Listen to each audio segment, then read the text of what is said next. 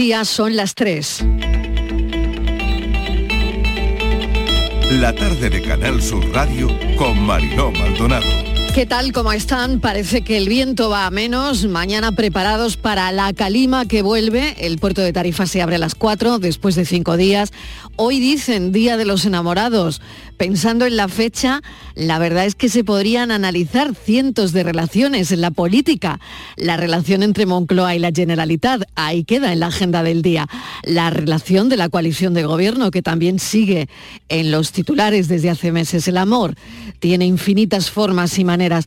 Por eso juzgo y discierno por cosa incierta y notoria, que tiene el amor su gloria en las puertas del infierno, frase atribuida a don Miguel de Cervantes. Otra relación de la que se podría hablar, la de Estados Unidos y China. Nunca se han querido mucho, pero los globos y la escalada dialéctica está ahora mismo en su punto álgido, diría, que no están en el mejor momento de la relación. Otra relación que hemos analizado es la de la información que tienen los jóvenes sobre salud sexual y las enfermedades sexuales. Hoy es el día de la salud sexual en la Universidad de Sevilla. Decían esto o sea, desde primaria no nos imparten apenas nada de información y la que te dan es escasa y se limitan a una educación sexual heterosexual. Mi entorno está bastante bien educado sexualmente hablando, pero es más por, por temas propios, por institución propia. No es que hayamos recibido una educación sexual Mm, plena, ¿saben? O sea, nos, han centrado en que, vale, es importante ponerse un preservativo. A mí no me han enseñado cómo mantener una relación sexual segura con una mujer, por ejemplo. Te cuestionan mucho, sobre todo si tienes síntomas, si no tienes síntomas y no te hacen las pruebas cuando muchas veces eh, estas enfermedades cursan eh, sin síntomas en las primeras etapas, ¿no? Entonces... Claro, lo deseable sería que tú pudieras ir tranquilamente a tu médico de cabecera y sin necesidad de justificarte ni sentirte juzgado o juzgada eh, pues te hicieran las pruebas y ya está. Lo que pasa es que esto pues, muchas veces no ocurre porque los médicos no tienen formación integral acerca de las ITS, fallan en, temas de estigma y todo esto. Ese, miedo que existía antes, pues nuestros padres, en los 80, 90, que existía el VIH a morirse, ahora se ha perdido el miedo y ya como son enfermedades que cursan crónicas, ya la gente no tiene tanto, tanto cuidado, además de la desinformación que existe a día de hoy, sobre todo pues las redes sociales muchas veces no ayudan, aunque... Las enfermedades de salud sexual y lo que conocen o no la gente joven. Y volviendo al amor, en sus distintas formas, me quedo con la despedida de ayer de Carlos Saura. Cuánto amor. Escuchen a India Martínez. India ha estado interpretando Lorca por Saura, uno de sus últimos proyectos Así se despidió de él. Siento que tras la noche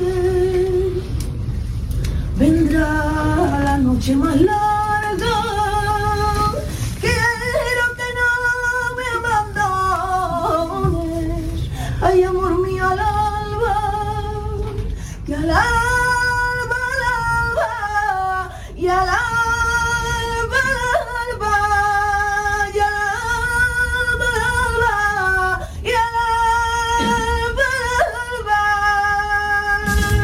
Y Janet, que estaba algo molesta porque no la habían invitado a cantar el Por qué te vas en la gala de los Goya, que habría sido lo suyo, por otro lado, también se lo cantó en el funeral. Todas las promesas de mi amor se irán contigo, me olvidarás, me olvidarás. Junto a la estación lloraré igual que un niño. ¿Por qué te vas? ¿Por qué te vas? ¿Por qué te vas? ¿Por qué te vas bajo la penumbra de un farol? Se dormirán todas las cosas que quedaron por decir. Se dormirán junto a las manillas de un reloj. Esperarán todas las horas que quedaron por vivir. Esperarán. Todas las promesas de mi amor se irán contigo. Se ha viralizado esta canción de Janet que hizo en la despedida de Carlos Saura. Al final se rompe, pero aguanta con la canción hasta el final. En las despedidas de alguna manera y de algunas personas hay mucho amor. Queríamos hablar de esto también. Otra relación que analizaremos esta tarde es la que tenemos con la inteligencia artificial. Hemos quedado en hablar sobre inteligencia artificial. Quédense con un nombre, Chat GPT, que ha conseguido aprobar el examen de un profesor universitario en Estados Unidos, pero ojo, que aquí no ha sacado muy buena nota. Esto tiene muchas lecturas, muchos profesionales del ámbito de la educación han expresado su preocupación con este tipo de herramientas e incluso que se abra la posibilidad a que haya gente que haga trampa en los exámenes. El chat GPT es una aplicación que utiliza la inteligencia artificial para ofrecer respuestas y generar textos sobre determinados temas a petición de la gente. Es capaz de producir algunos textos que simulan la redacción humana. Es capaz de mantener conversaciones creíbles de prácticamente cualquier tema. La velocidad del chat GPT para crear un texto no tiene comparación. Eh, he intentado usarla esta mañana, pero no he podido porque la página web estaba colapsada y eso quiere decir que tiene mucho tráfico, un tráfico constante, ¿no? He oído además decir el otro día a alguien que la utilizó para crear un cuento para sus hijos que la herramienta tardó literalmente 30 segundos en tenerlo preparado. Así que le voy a preguntar a Javier Moreno si ha intentado que le escriba el guion. Javier, bienvenido. ¿Qué tal, Marilo? Buenas tardes. No, ¿eh? ¿eh? no soy yo de los pioneros cuando se empiezan a poner de moda estas herramientas, así que de momento prefiero fiarme de, la inteligencia de tu propia inteligencia. aunque sea algo, algo limitada. Fíjate que además no, no había oído hablar de hasta hace unos días de este, de este chat GPT, ¿no? No tenía ni idea hasta que lo comentaron en casa y de pronto pues han empezado a llover noticias relacionadas con esto, ¿no? Como en casa tenemos niños, pues eh, mira, como haces tú, comienzas a averiguar que se está usando para el trabajo de clase, que en algunos centros se prohíbe su uso, que en otros se fomenta, en fin, y, es lo que ha ocurrido además en, Jaén, ¿no? Es algo de lo que vamos a hablar hoy porque le han puesto un examen de selectividad y parece que no le ha ido demasiado bien, ¿no? lo sometieron a varias pruebas y, creo que en matemáticas, sobre todo en matemáticas, no le ha ido muy bien. En fin, a mí particularmente me asaltan un montón de dudas y de preguntas, ¿no? ¿Hasta dónde puede llegar si incluso con lo que se sabe hasta ahora, pues no ha sido capaz de, aprobar la selectividad, ¿no? Menuda, menuda inteligencia, Mariló, ¿no? Juan de Dios Marín, vamos a hablar con él porque vamos a seguir indagando en esta historia. Es profesor de marketing digital del Instituto Virgen del Carmen de Jaén. Bienvenido, gracias por acompañarnos. Hola, ¿qué tal? Buenos días. Bueno, queríamos que nos contase eh, su experiencia con el chat y, eh, bueno, ¿qué, conclusión saca? Eh, bueno, como bien contabais, hemos intentado calibrar un poco la potencia de este chat GPT, a qué nivel le llegaba y si realmente las respuestas que daba tenían la profundidad y, y los conocimientos técnicos que se requieren para cada una de las materias. Entonces decidimos pues, hacer un examen, un examen bastante completo en este caso de selectividad, con los exámenes de la UJA de la Universidad de Jaén de este último año, del año 2022. ¿Y en qué asignaturas, Juan de Dios? Eso, queríamos saber, exactamente. mejor matemáticas, tenemos entendido que no, ¿no? Sí. Bueno, eh, eh, supusimos que era un alumno de ciencias sociales, entonces tenía que hacer una asignatura obligatoria, como son matemáticas aplicadas, lengua e inglés también, y luego también le pusimos algunas voluntarias. Como sabéis, la, la EBAU o lo que era la selectividad eh, llega a una puntuación de un máximo de 14, con las voluntarias puede ah, conseguir sobre el 10 esos dos puntos más. En una asignatura le ha ido bien, en otras muy bien y en otras muy mal. Como bien decís, la, de matemáticas es donde, donde, ha pinchado y ha conseguido solamente un dos y medio. Un dos y eh, medio en matemáticas. Sí, un 2,5 y medio solamente en matemáticas. De hecho, le ha bajado mucho la nota y ha estado a punto de no llegar en las obligatorias, que era el 5. Eh, lo ha compensado gracias a la de inglés, que ha sacado un 9,5. y medio. Juan de Dios, ¿y usted ha corregido el examen del chat GPT? Yo no he corregido ningún examen. Eso es lo que vale de, nuestro estudio, porque lo han corregido los compañeros del instituto que pertenecen a los tribunales, es decir, que son los que corrigen y tienen los criterios y la, y la baremación exacta que se hace en los tribunales de EBAU o selectividad. Entonces, cada uno ha corregido la materia que le corresponde, el profesor de química o la profesora en este caso, la de química, biología, inglés, matemática aplicada, lengua, cada uno el suyo. Y los resultados, bueno, pues eh, nueve y medio, como he comentado en inglés, 8,8 en biología, pero luego ha pinchado en alguna, filosofía un 5,5, en economía de la empresa ha sacado 5,75, eh, me falta alguna química, ha suspendido también, ha sacado un 3,5. La nota final de corte de media, cogiendo las mejores materias voluntarias, como digo, le ha salido un 8,36. Es curioso, porque claro, aquí, profesor, pueden pasar dos cosas. Una, que cuando llegue a casa y si mi hijo está escuchando la entrevista, me diga, mamá, pero es que la EBAU no la aprueba ni el chat GPT. Punto número uno, esto me puede pasar, ¿eh? Y punto número dos, eh, claro, no va a pedir revisión. Eh, bueno, eh, eh, al final eh, se ha comportado bien en una y otra dependiendo también de cómo se pregunta. Nosotros hemos evaluado a este chat GPT. Chat GPT es, sí es verdad que es una inteligencia artificial, pero que está entrenada específicamente para funcionar como un chat, es decir, para establecer una comunicación y responder de forma fluida a cualquier tipo de pregunta generalista. Entonces, claro, no está específicamente entrenado para eh, hacer un examen de química ni de matemática, es generalista. Entonces, eh, mm, creo que está dentro de la normalidad que en algunos falle. Entonces, lo que queríamos precisamente era calibrar eso los profesores, que ellos, eh, los alumnos están poniendo demasiado foco y en algunos casos dándole demasiada confianza a esa respuesta que está dando el chat, cuando ni siquiera pone fuentes de, de donde ha sacado la información.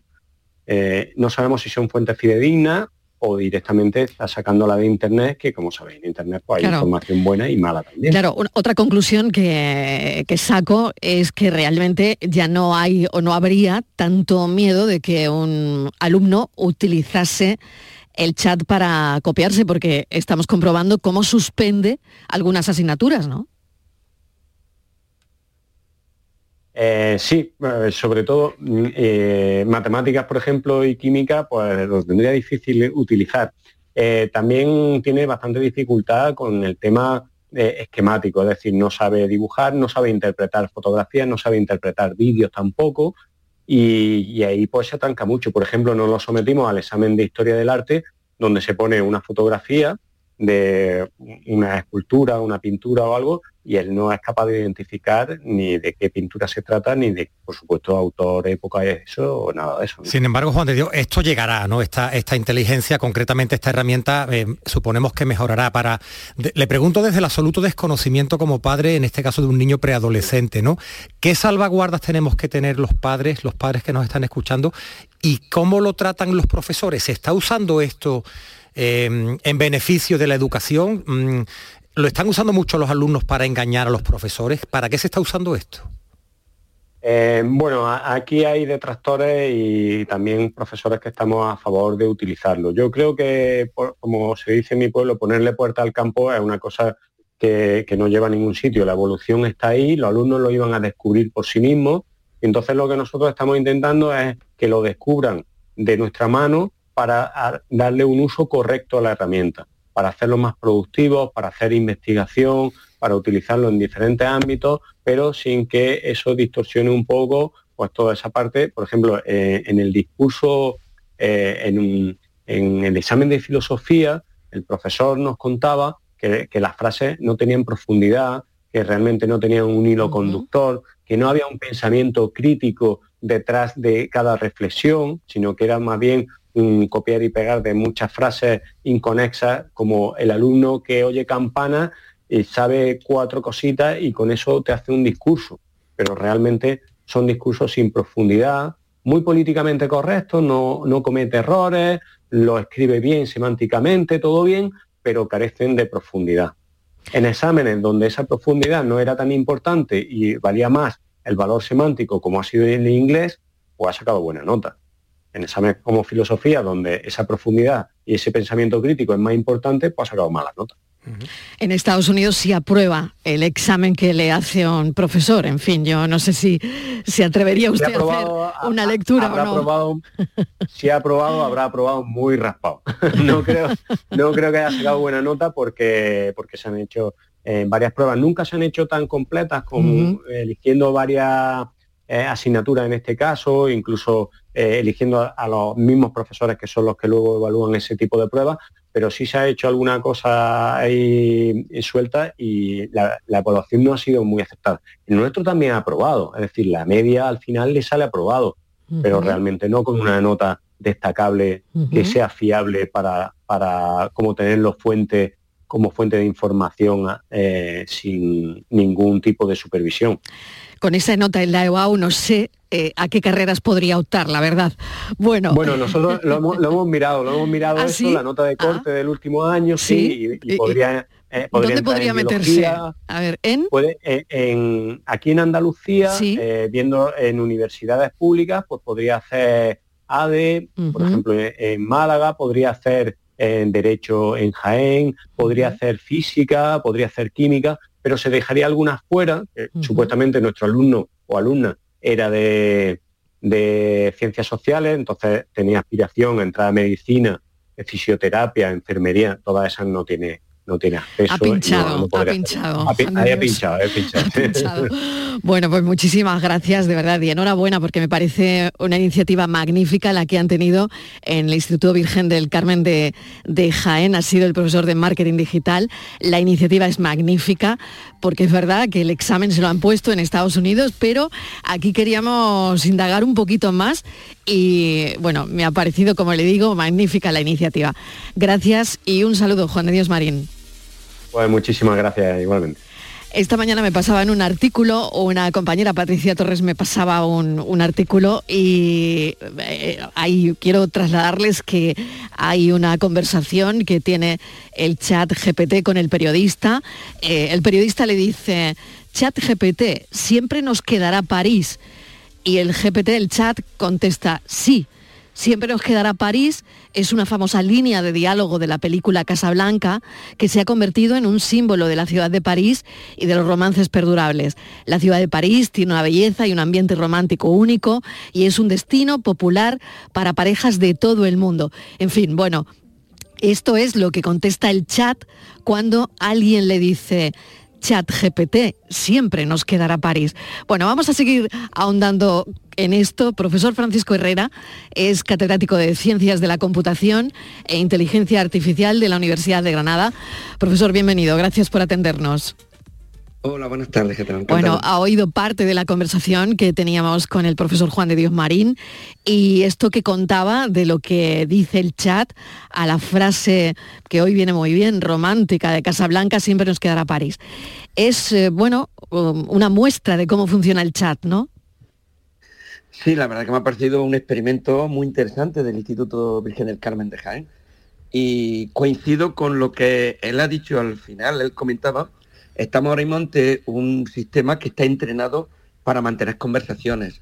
Es, eh, tiene una capacidad impresionante, pues, ha sido entrenado con 500.000 millones de palabras de conversación, de texto, pero es cierto que eh, estamos hablando en el, en el primer eh, puesta en escena de este tipo de herramientas, de modelos de grandes de lenguaje, y no está entrenado eh, específicamente pues, para ese tipo de exámenes, como puede ser el que ha comentado de química o el que puede ser de, de matemáticas, donde requiere otro tipo de, de actividad.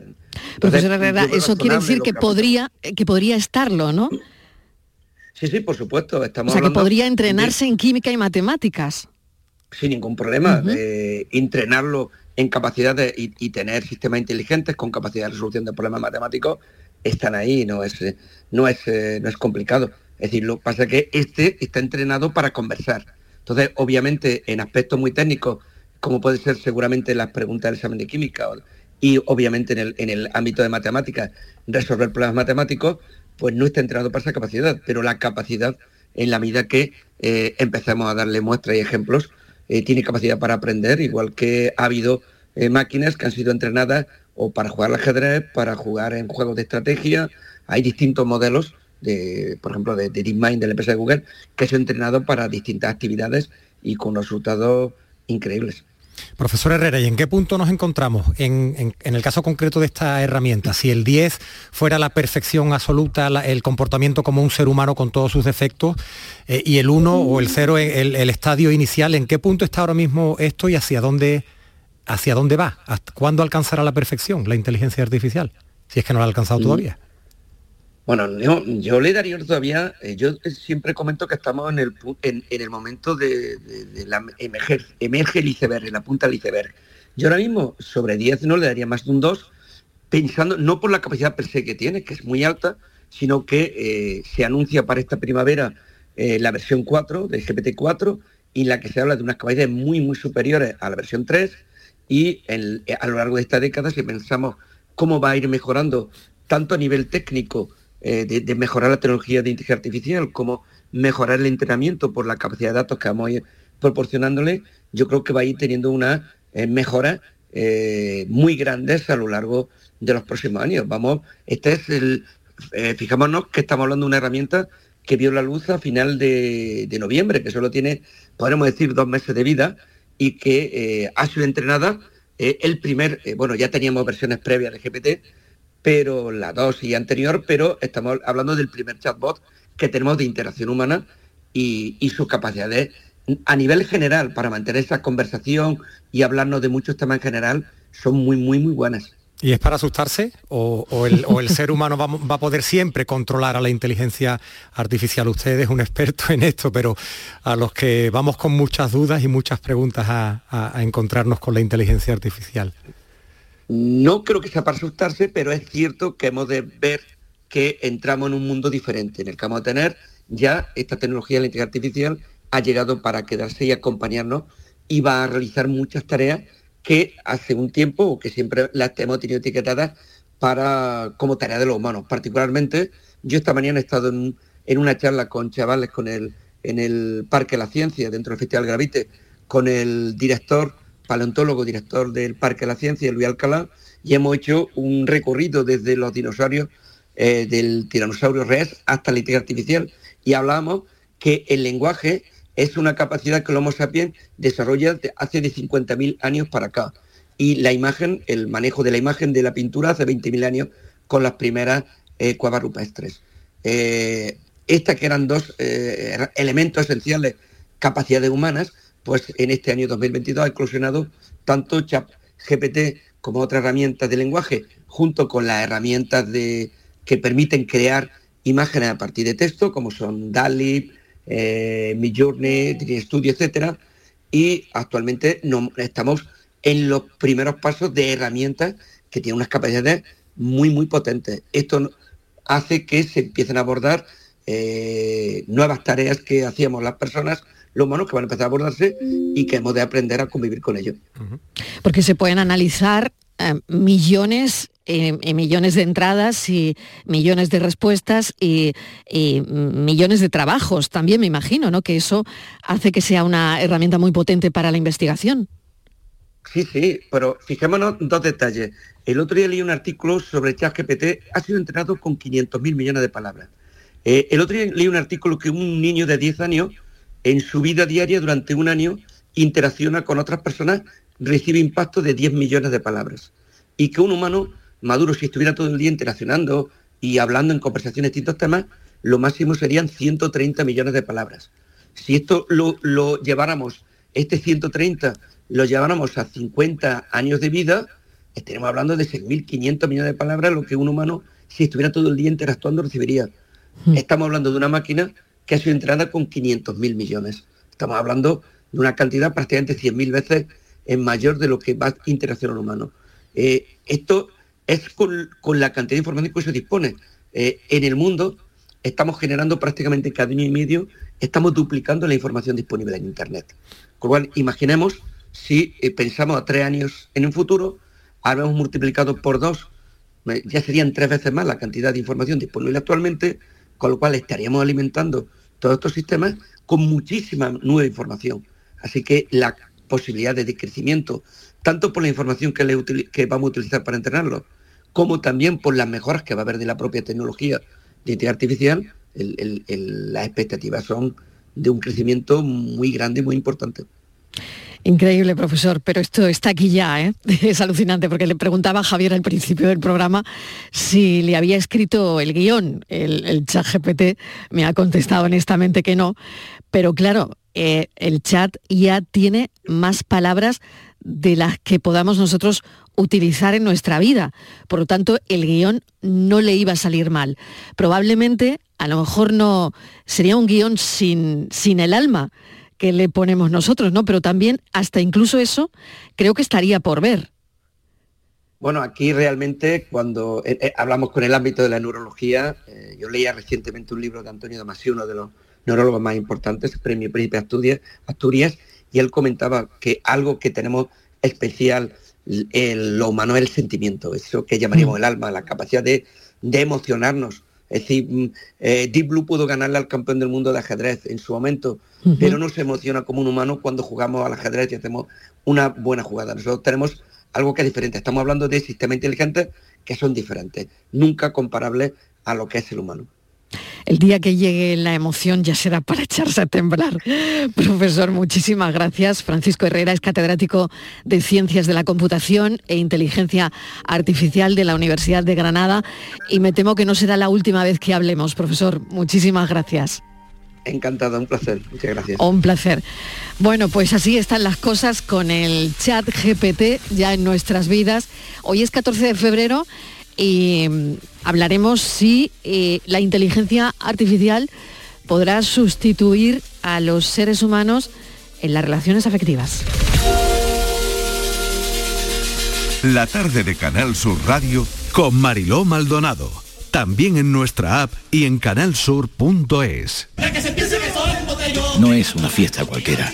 El carnaval de Cádiz es para disfrutarlo con los cinco sentidos puestos en sus coplas, los tipos y la calle. Nunca la normalidad fue tan esperada como este febrero. No lo estropees. Pasa del botellón y siente la fiesta. Siente nuestro carnaval. Ayuntamiento de Cádiz. Hola, hijo. ¿Cómo te van las cosas? Dice mi mujer que trabajo demasiado y que tengo mucha tensión acumulada. ¿Tensión? ¿Y tú qué has hecho? ¿Yo? ¿Garbanzos? Mmm, garbanzos. Anda, siéntate y come. Legumbres la pedriza. Tómate tu tiempo. El campo andaluz necesitaba un paso adelante. Por ello, hemos sembrado millones de datos, regados con inteligencia artificial para hacer posible... Siembra, la nueva plataforma colectiva por inteligencia artificial de asistencia a la planificación de cultivos para su comercialización. Toda la información para acertar y cultivar la solución más rentable. Junta de Andalucía. Cari, contigo todas las lunas son lunas de miel. Pero qué luna ni qué luno, José Mari. Si son las 8 de la mañana. Con el cupón diario de San Valentín de la 11, todas las lunas serán lunas de miel porque podrás ganar 500.000 euros. Y si entras antes del 14 de febrero en cuponespecial.es, podrás conseguir tarjeta regalo para viajar y disfrutar. Cupón diario de San Valentín de la 11.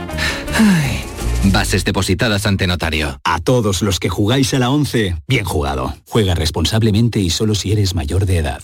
La mañana de Andalucía con Jesús Vigorra es una auténtica referencia en la radio. Información útil, actualidad y sobre todo cercanía, por muy lejos que estés. Yo llevo en mi maleta garbanzo, lentejas, chorizo. Para en invierno aquí en Suiza con el frío que hace, unas buenas ollas de, de lentejas y de garbanzo. Y os hablo desde el sur de Inglaterra. Y bueno, Jesús, lo de los huesos del puchero, eso es algo básico para un andaluz en el extranjero. La mañana de Andalucía con Jesús Vigorra. Contigo estés donde estés. De lunes a viernes desde las 6 de la mañana. Más Andalucía, más Canal Sur Radio.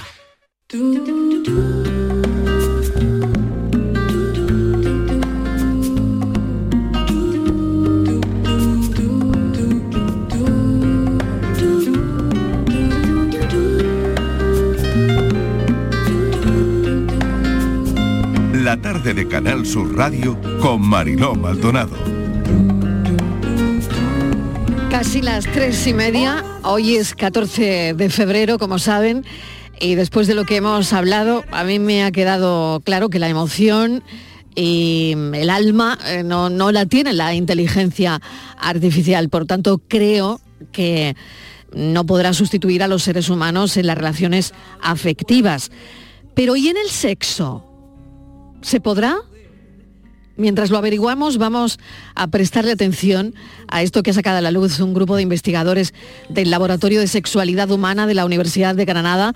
Nuevas claves sobre la experiencia del orgasmo. A ver, vamos a contarlo un poquito para que se entienda. Explícalo. A ver, a ver. Han trabajado con más de 4.200 personas adultas en España sobre sus experiencias y apuntan a que las relaciones sexuales hacen más afectivo el orgasmo y la masturbación lo hace más reconfortante. A ver, no creo que haga falta que lo, que lo traduzca, ¿no, Mariló? A ver, los resultados se mantienen similares en hombres y en mujeres, así como en personas heterosexuales, bisexuales, gays y lesbianas. Solamente en las relaciones sexuales se ha descubierto un patrón diferencial entre hombres y mujeres heterosexuales. Ellas percibirían un orgasmo más afectivo, sensorial e íntimo, mientras que los hombres tienen una percepción que sería un poquito más relajante. O sea, que orgasmo a secas, Mariló, no hay. Es algo bastante complejo y por eso hemos querido interesarnos por los resultados de este estudio de la, de la Universidad de Granada. Claves sobre la experiencia del orgasmo. A ver a qué conclusión han llegado en la universidad. Laura Elvira Muñoz García es una de las investigadoras del Laboratorio de Sexualidad Humana del Centro de Investigación Mente, Cerebro y Comportamiento de la Universidad de Granada. Mil gracias por acompañarnos, profesora Muñoz García. Gracias a vosotros por tenerme. Bueno, me han dicho que es un estudio y que quería mencionar realizado junto a los investigadores Carmen Gómez Berrocal y Juan Carlos Sierra. ¿A qué conclusión han llegado? Pues hemos llegado a la conclusión de que el orgasmo es algo bastante más complejo que simplemente el llegar o no llegar al orgasmo y bueno, que se pueden analizar de forma bastante más detallada. Entonces, hemos, mm, al tener toda esta información de que es bastante más complejo de lo que de lo que pensábamos y que difiere por sexo y también por orientación sexual, pues algo que luego vamos a poder trasladar a la práctica clínica y algo que nos va a ayudar muchísimo a la hora de, de, de ayudar a una persona que venga pues con algún tipo de disfunción. Entonces, mm, teniendo en cuenta que eh, sabemos cómo varía por contexto también, pues mm, si nos viene una persona a la clínica eh, con un problema de orgasmo en pareja, pero sin embargo eh, cuando se masturba no tiene ningún problema para llegar, pues ahí podemos analizar de forma más específica dónde puede estar localizado ese problema. Entonces algo muy útil, muy aplicable, eh, que nos va a ayudar un montón en la práctica clínica. Han trabajado con 4.200 personas adultas, si no me equivoco. Eh, han tenido en cuenta absolutamente todo, ¿no? ¿Qué, qué rasgos había que tener en cuenta? Pues hemos tenido en cuenta personas cisgénero, que es decir, personas que se identifican con el eh, sexo que se les asignó al nacer. Hemos tenido en cuenta pues, personas de diferentes orientaciones sexuales, personas heterosexuales, bisexuales, eh, gay y lesbianas, y pues hemos tenido que más o menos que todos tengan unos grupos de edad similares, que las muestras sean bastante mm, bastante homogéneas para poder redu- reducir al máximo posible cualquier variable que no que, que sea extraña o que pueda hacer que los resultados pues no sean eh, generalizables a la población. ¿Y hay orgasmos más eh, sensoriales que otros? Claro, cada orgasmo, eh, casi cada orgasmo puede Claro. ser diferente, claro, exactamente. Entonces depende mucho de, depende mucho pues de la, de eso, del contexto en el que se experimenta, de la confianza que se tenga con la pareja con la que se está experimentando, eh, de la relación que se tenga con esa persona, porque no es lo mismo experimentarlo con una pareja estable y emocional que pues con una persona con la que simplemente se comparte una relación sexual. Cada orgasmo tiene su función y tiene pues su, su eh, como hemos visto por contexto, pues su, su función, básicamente sus características diferentes. Entonces la masturbación, pues hemos visto que es más a nivel recompensante. Y en, la, y, y en las relaciones sexuales pues tiene ese, esa función más de eso, de intimidad, de afectividad. Javier. Sí, profesora Muñoz García, ¿qué tal? Eh, una cuestión, tengo una duda de procedimiento, ¿no? De cómo han hecho el estudio ustedes que son científicos. ¿Solo con el testimonio de estas personas? No me quiero meter en intimidades o, o ha habido un- una cuestión empírica de, de- de comprobación ahí in situ de cómo, de cómo era la cosa.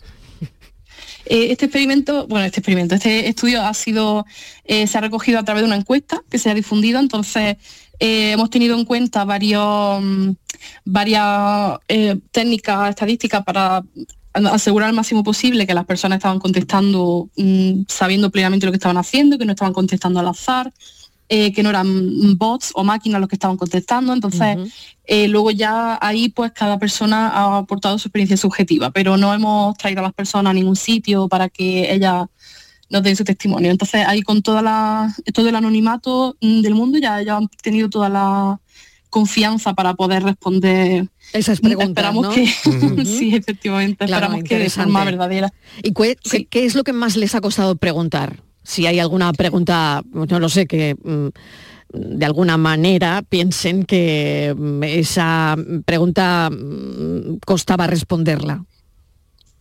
Pues realmente no, mm, no hemos visto ningún patrón de, gente que se haya dejado en blanco algunas preguntas. Sí es verdad que hay gente que a lo mejor se aburre y deja de contestar la encuesta y tal, pero no hemos visto que hayan tenido especial dificultad en ninguna, en ninguna pregunta concreta, porque como todo es completamente anónimo y confidencial, ahí cada persona ha podido dar su, su propia experiencia y de hecho mm, hay en algunas preguntas eh, la opción de, de detallar un poco más de lo que se estaba preguntando y hay personas que hasta han dicho, pues, han, han, profundizado bastante más en las respuestas que estaban dando. Díganos Entonces, alguna pregunta, profesora, que han hecho. pues, por ejemplo, cuando eh, se pregunta la orientación sexual, eh, la, la conducta sexual, pues eh, hay personas que simplemente marcan su- sus opciones, pues mm, predominantemente heterosexual, bisexual, eh, predominantemente homosexual, pero está la opción de otro. Hay algunas personas que han dicho, mira, pues yo tengo una pareja eh, del sexo opuesto y sin embargo yo me considero pues eh, homosexual predominantemente, aunque tengamos una relación activa y tal. Entonces ahí cada persona pues ha podido decir lo que, lo que quería. Entonces hay algunas preguntas que sí que es verdad que se han explayado un poquillo. Y hoy que estamos en el Día de los Enamorados, han preguntado sobre eso, sobre si el orgasmo es mejor cuando hay amor que cuando no lo hay. No sé si es una variable que han contemplado. Pues hemos visto eso que depende del contexto. El- cuando se está experimentando con otra persona, eh, pues hemos visto que, mm, que sí, que es más afectivo, que es más íntimo, es una experiencia pues bastante más diferente que cuando lo experimenta una persona por sí solo. Profesora Muñoz García, muchísimas gracias por habernos dado detalles de esta investigación. Un saludo. Muchas gracias. Esto es lo que dice la universidad, pero mm, saludamos a Miguel Fernández. Miguel, bienvenido. Vamos a abrirte el micrófono, ahora ya sí. ¿Qué tal, Mariló? Buenas tardes. ¿Qué has indagado tú? Bueno, ya lo ha dicho la profesora Muñoz García. Ahí donde lo vemos, el orgasmo es complejo. ¿Quién lo diría, no? Con tantos siglos de, de experiencia. Bueno, es tan antiguo como la especie humana y tan actual como para que solo en Google haya más de 15 millones de entradas relacionadas con ese punto culminante o de mayor satisfacción de la excitación sexual en las zonas erógenas o sexuales, que es así, así de complicado como lo define eh, la RAE, así define la RAE el orgasmo. El término deriva del griego y más concretamente del vocablo orge, que significa cólera, aunque en aquella época la palabra se, rel- se relacionaba más con el sexo y menos con la guerra. Del orgasmo, tal y como hoy lo conocemos, se empezó a hablar alto y claro a finales del siglo XIX. Parece ser que una tía política de la desaparecida reina Isabel II de Inglaterra, la aristócrata Marie Bonaparte, que había descubierto el onanismo con tan solo nueve años, fue una de las impulsoras de su estudio, enriquecido, como no, con las aportaciones del Dr. Freud, de Kinsey e incluso de Master and Johnson a lo largo del siglo XX. Estos dos últimos apellidos quizás te suenen Mariló. Pertenecían a un matrimonio de científicos, William Masters y Virginia Johnson, que incluso llegó a inventar una máquina para medir la intensidad de los orgasmos. Gracias a estos y otros investigadores sabemos que el orgasmo es una verdad cercada por mil mentiras. ¿A qué negarlo? Muchos de esos prejuicios proceden de la literatura, del cine o de la pornografía. La primera vez que pudo verse un orgasmo en la gran pantalla fue en 1933, en una secuencia de la película Éxtasis. Fíjate qué título fueron a ponerle a la película. ¿eh? La afortunada protagonista fue la actriz Hedy Lamar, quien por cierto, años después sería una de las inventoras de lo que hoy conocemos como Wi-Fi, pero eso es otra historia.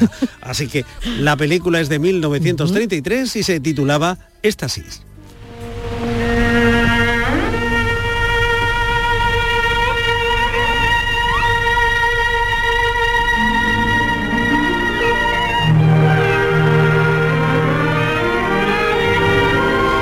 Aquí falta algo, ¿no? Sí. Sí. Sí, se ¿Qué escucha solo, se falta? escucha ver, música. ¿Qué, qué falta? Se escucha música y, Sí. y no hay ningún jadeo, ¿no? Bueno, pero es que la película era muda. ¿eh? Pero ahí, en la gran pantalla, empezó la leyenda que luego desmentirían los estudios, los estudios científicos. Cuanto más se gime, mejor es el orgasmo. Eso es lo que creíamos. Pues nada. Según los investigadores de la Universidad de Ottawa, parece ser más una reacción voluntaria que algo que simplemente ocurre. Oh, oh, oh, Dios. Este es el orgasmo más célebre de la historia del cine, ¿verdad? Cuando Harry Encontró a Sally. Bueno, otra mentira que nos contaron sobre el orgasmo es el de la simultaneidad. Lo de quedarse a la luna de Valencia es más frecuente de lo que parece. Puede que incluso sea lo frecuente. Y en esto además hay también brecha de género. Los hombres alcanzan el clímax en el 85% de sus encuentros sexuales, pero las mujeres solo en el 63% de los coitos. Un estudio de la Universidad de Buenos Aires reveló además que el 30% de las mujeres llega al orgasmo y que una de cada diez nunca lo ha tenido. Las mujeres experimentan orgasmos de una manera más, dura- más duradera en comparación a los hombres, en un promedio de alrededor de 13 a 51 segundos. Y un estudio, aquí viene algo sorprendente también, realizado en Long Beach, en California, demostró que las mujeres llegaron a tener 100 134, 134 ¿Qué? orgasmos. ¿134 qué? 134 orgasmos en una hora. O sea, Ya, a dos bueno. por minutos, mientras que los hombres no pasamos de 16. ¿Quieres decir que tal vez simulan el orgasmo? Es posible. No digas tonterías. ¿Por qué? La mayoría de las mujeres lo han simulado en un momento u otro. Pues conmigo no lo han simulado. ¿Y tú cómo lo sabes? Porque lo sé.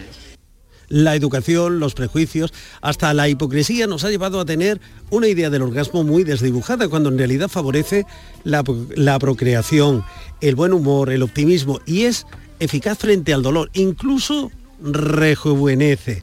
Por eso no viene nada mal un poco de entrenamiento y práctica. Para empezar, dicen los especialistas que hay que explorar lo desconocido, ser imaginativos, huir de lo impuesto, prescindir de complejos y compartir la felicidad. Explícame cómo lo haces. ¿Qué les dices? Que tengo una reunión muy temprano que me esperan para un partido de squash. Tú no juegas al squash. Ellas no lo saben, acaban de conocerme. Es repugnante. Ya, pero es que me siento mal. Me alegro mucho de no haberme liado contigo. Ahora sería una mujer abandonada a las 3 de la madrugada porque tú tendrías que haberte ido a limpiar el hollín de la chimenea. Y ni siquiera tienes chimenea. Claro que yo no Ser imaginativos, huir de lo imprevisto, prescindir de complejos, compartir la felicidad y atención, que estamos en 14 de febrero. Olvidarse del amor, ¿eh?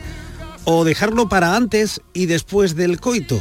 Sobre todo para los momentos posteriores, porque también, según lo que han averiguado algunos estudios científicos, al término del, corto- del coito es mucho mejor. El coito, si ha sido placentero, produce una liberación de grandes cantidades de oxitocina, que favorece luego la pulsión amorosa. O sea, que mejor el orgasmo primero y luego el amor, que pensamos que es al revés, que primero el amor y fruto del amor viene el orgasmo. No, error. Primero el orgasmo, luego el amor. Ahí puede empezar el idilio o acabarlo, porque hay para todo, ¿no? Quien lo probó, lo sabe. Muchísimas gracias, Miguel Fernández. Feliz día de los San enamorados Valentín. de San Valentín. Javier Moreno, muchísimas gracias también a ti y feliz día. Aquí me he quedado con el botón del volumen en la mano cuando Miguel ha puesto la película del año 33 ahí dándole a ver si se escuchaba algo yo curioso, pero me he quedado, en fin, eh, vaya, vaya chasco, Miguel, vaya ¿Qué chasco, ¿eh? Tendré que verla. Claro, claro, habrá que verla, Pero, habrá que verla. Más que verla, escucharla. Un abrazo, hasta mañana. Un abrazo, hasta mañana. Gracias, te espero en el café, Miguel. Hasta, ahora.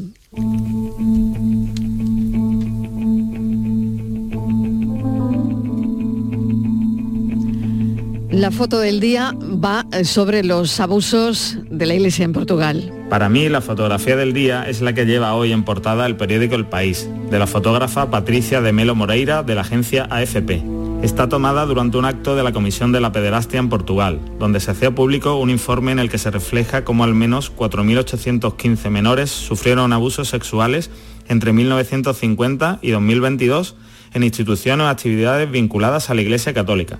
La fotografía muestra a varios miembros de la jerarquía católica portuguesa asistiendo al acto y pone el énfasis en uno de ellos, que se encuentra con los ojos cerrados y la cabeza reclinada, en una actitud poco acorde con la crudeza de lo que allí se estaba denunciando. Una gran fotografía con una fuerte carga simbólica que ha conseguido ilustrar hoy la portada del país. Francis Gómez, ¿de quién es la foto hoy? ¿Qué tal? Buenas tardes, Marilo. La imagen la comenta hoy para la tarde Daniel Pérez. Ejerce fotoperiodismo desde hace más de 20 años. Tras sus inicios en la prensa local en medios como La Opinión de Málaga o El Correo de Málaga, actualmente colabora con el periódico El País y las agencias F y Getty Images. Ha impartido numerosas charlas y talleres de fotografía escénica como fotógrafo oficial del Teatro Cervantes y preside la Asociación Malagueña de Informadores Gráficos de Prensa. En 2022 recibió la mención especial de los decimoterceros Premios de Periodismo Ciudad de Málaga organizados por el Ayuntamiento y la Asociación de la Prensa de Málaga. Fotoperiodistas que buscan la imagen del día. La tarde de Canal Sur Radio con Mariló Maldonado. También en nuestra app y en canalsur.es. Escuchas Canal Sur Radio en Sevilla.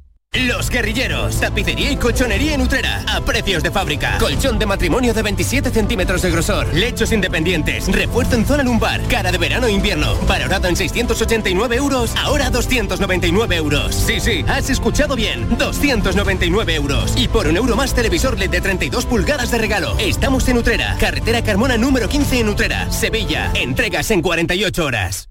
¿Sabías que los niños de entre 6 y 15 años tienen atención dental gratuita? Mediante el Plan de Atención Dental Infantil de la Junta de Andalucía, los niños de hasta 15 años tienen asistencia dental gratuita en clínicas concertadas. De Implant, como clínica concertada, ofrece a tu hijo asistencia dental gratuita para garantizar un perfecto desarrollo bucal hasta su edad adulta. Pide cita en deimplant.com y ven a conocernos. Las noticias que más te interesan las tienes siempre en Canal Sur Mediodía Sevilla. Y este viernes te llegan desde Villanueva del Ariscal, donde se celebran las séptimas jornadas ecoturísticas bajo el lema Taberna, Mosto y Buena Mesa. Canal Sur Mediodía Sevilla. Este viernes a las 12, en directo desde el Ayuntamiento de Villanueva del Ariscal, con la colaboración del Ayuntamiento de Villanueva del Ariscal. La gente que más madruga, que viaja, que estudia, que trabaja, lo cuenta en La Mañana de Andalucía, el club de los primeros de Canal Sur Radio. Tenemos un número de WhatsApp para todos los que estéis despiertos desde bien temprano y queráis participar en el programa. Es el 616-161-161. La Mañana de Andalucía, el club de los primeros de Canal Sur Radio, de lunes a viernes desde las 5 de la mañana, con Charo Padilla. Más Andalucía, más Canal Sur Radio.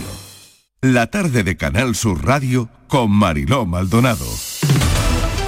Estos son nuestros teléfonos 95 1039 105 y 95 1039 16. Dos líneas de teléfono y dos líneas de WhatsApp 670 94 30 15, 670 940 200 que pueden utilizar ya. Mesa de redacción, Estíbaliz Martínez, bienvenida. Hola, ¿qué tal, Mariló? Saludamos a José Carlos Cutiño, delegado de la OCO en Andalucía, el abogado que está hoy con nosotros. ¿Qué tal, José Carlos? Hola, Mariló, buenas tardes. Vamos con todo, Estíbaliz. Vamos con todo con algo que me parece muy importante, Mariló. Ojo, porque OCU denuncia fallos de seguridad en un modelo de coche. En España puede haber 30.000 vehículos afectados, solo en España. Hablamos del modelo mm, de Peugeot, es un Peugeot de 200, un Peugeot 208, concretamente marineros fabricados entre el 19 de marzo del 2020 y el 24 de octubre del 2022 son Peugeot vendidos en los últimos tres años y que parece ser, nos lo dirá eh, José Carlos Cutiño, que presenta un fallo de seguridad muy importante que puede provocar la pérdida de control del vehículo y por lo tanto, Marilo, imagínate el riesgo tan grave de accidente. Claro, José Carlos. José Carlos. Pues sí, es una alerta que, que, nos proviene del sistema de alerta rápida de productos peligrosos no alimentarios de la Unión Europea, este sistema RAPEX, eh, que se ocupa de difundir esta eh, información de interés público en materia de protección de los consumidores. Nos la acaban de trasladar desde Francia por un posible fallo en el sistema de dirección del Peugeot 208 en los modelos fabricados entre marzo de 2020 y octubre de 2022. En concreto, el fallo lo, que nos advierten es que las tuercas de bloqueo de las barras de amarre de la dirección no se ajustan bien, mm, eh, que es algo que podría provocar la pérdida de control del vehículo y conducir a un accidente, con lo cual, bueno, pues no, no es un fallo evidentemente menor, es una cuestión que, que se debe de poner en conocimiento de todos los posibles afectados eh, para que eh, se hagan las actuaciones de revisión, de comprobación y de, y de ajuste que sean necesarios.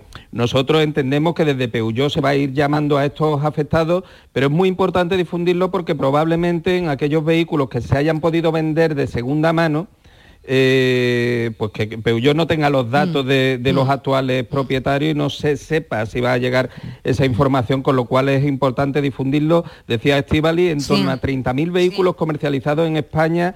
Eh, si, este fallo afecta a todas las versiones de- del vehículo, estaríamos hablando más o menos de, este número de vehículos y por lo tanto, bueno, mm, es una cuestión importante. Y de hecho, eh, sin esperar a que, a que nos llamen, lo suyo sería quien tenga un vehículo en estas condiciones que se ponga en contacto directamente con los servicios técnicos oficiales de la marca eh, para valorar si está afectado y qué operaciones tiene que realizar sobre el vehículo, que por supuesto tienen que ser absolutamente gratuitas y que tienen que garantizar la, la seguridad del vehículo. Recordamos el modelo Estivaliz, porque igual alguien se acaba de conectar a la radio y nos Sí. ha pillado con la noticia ya empezada. Sí, Venga, recordamos hablamos el modelo. de un Peugeot 208 es un Peugeot eh, de concretamente fabricado aquí eh, del 19 de marzo, vamos, fabricados, vendidos también, ¿no? Del 19 de marzo del 2020 al 24 de octubre del 2022.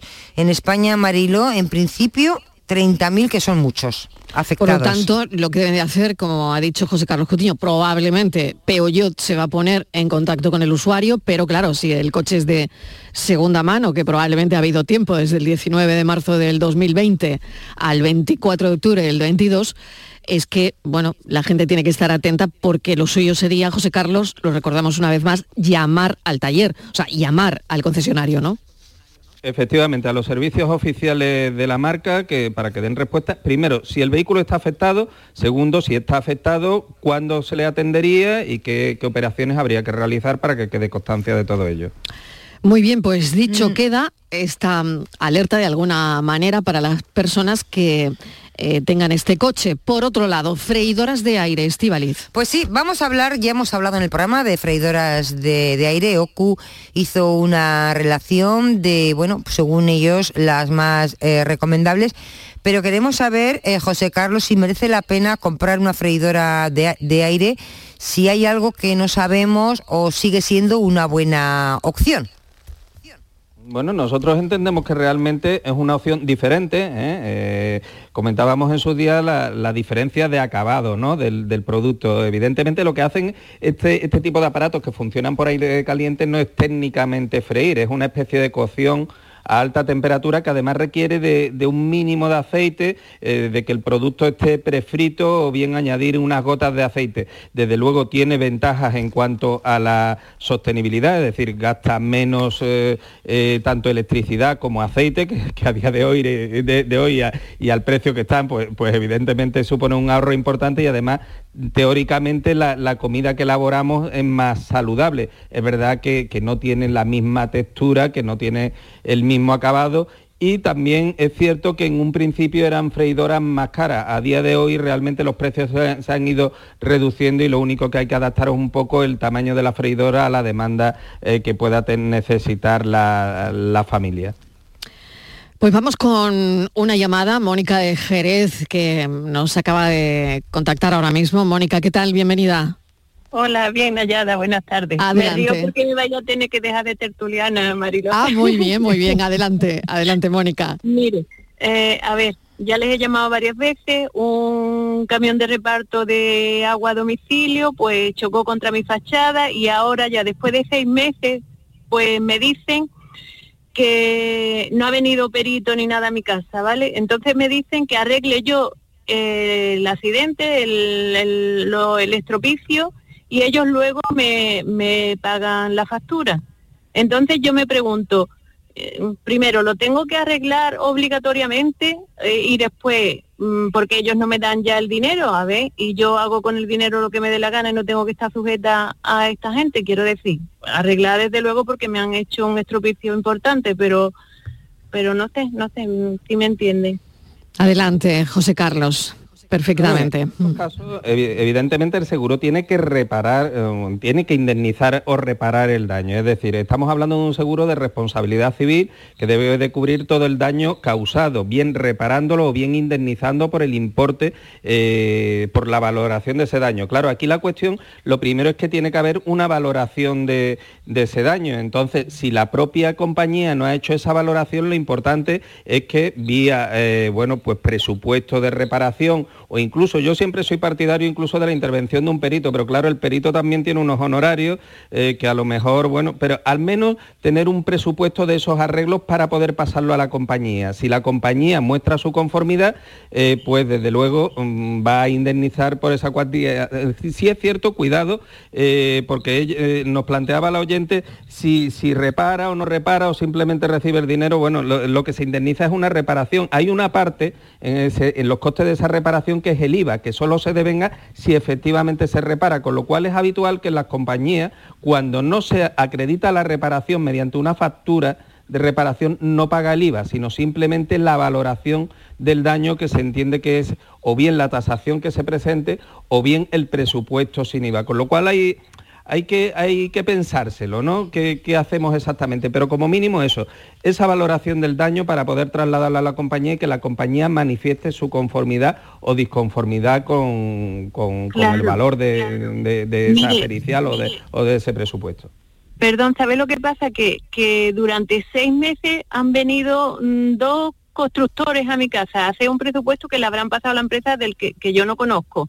Yo he hecho uno por mi cuenta que le presentaré a la empresa cuando llegue, pero que esta gente no me han respondido hasta que les he enviado un burofax con, con las fotos, con eh, diciéndoles, relatándole las veces que les llamo, tal, tal. Y entonces tengo cierto temor de que yo haga esa reparación y, y a mí nadie, porque no ha venido un perito a mi casa a tasar mm, el incidente. Claro, claro.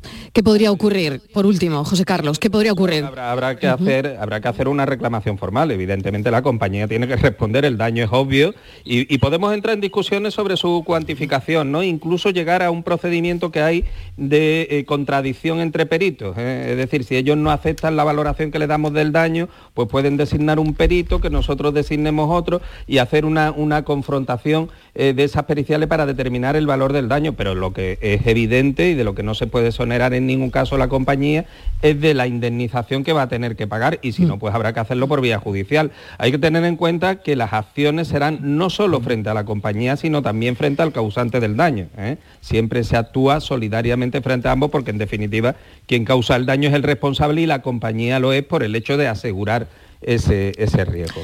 Mónica, mucha suerte. Un saludo. Gracias, amable. Gracias. Mónica ha marcado este teléfono. Estos son nuestros teléfonos. 95 1039 105 y 95 1039 16. Líneas de WhatsApp también abiertas a esta hora 670 94 30 15 670 940 200.